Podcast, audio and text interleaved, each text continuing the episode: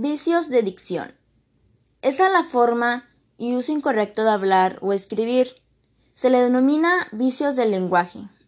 Algunos tipos de vicios del lenguaje son redundancia. Consiste en utilizar palabras innecesarias que al momento de añadirlo no aportan nada nuevo o diferente. Un ejemplo sería lo miré con mis propios ojos.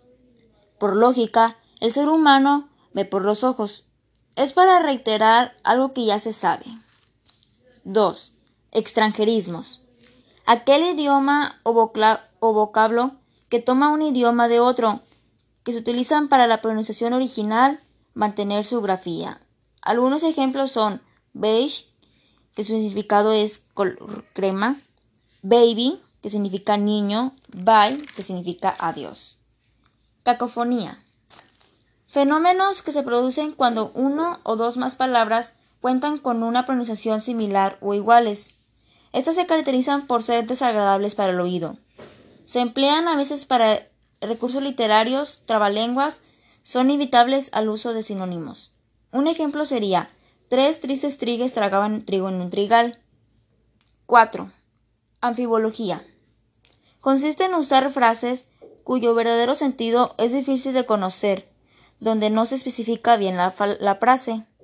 Un ejemplo sería Me presento Jorge y con su perro y sus medicinas. La pregunta sería ¿De quién son las medicinas? ¿Son de Jorge o el perro? ¿O Jorge se presentó con las medicinas y aparte traía a su perro? 5. Barbarismos.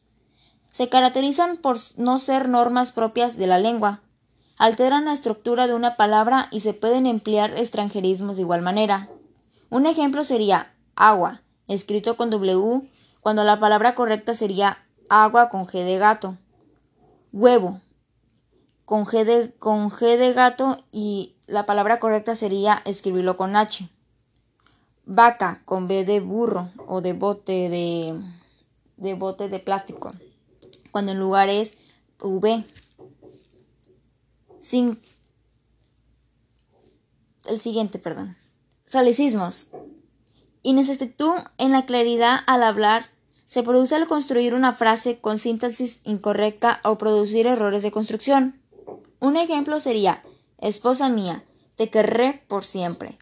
Se cambia el por en lugar de utilizar la palabra correcta que es para. Y con esto espero les haya gustado. Es un poco, es un, un resumen corto de, sobre los vicios de dicción.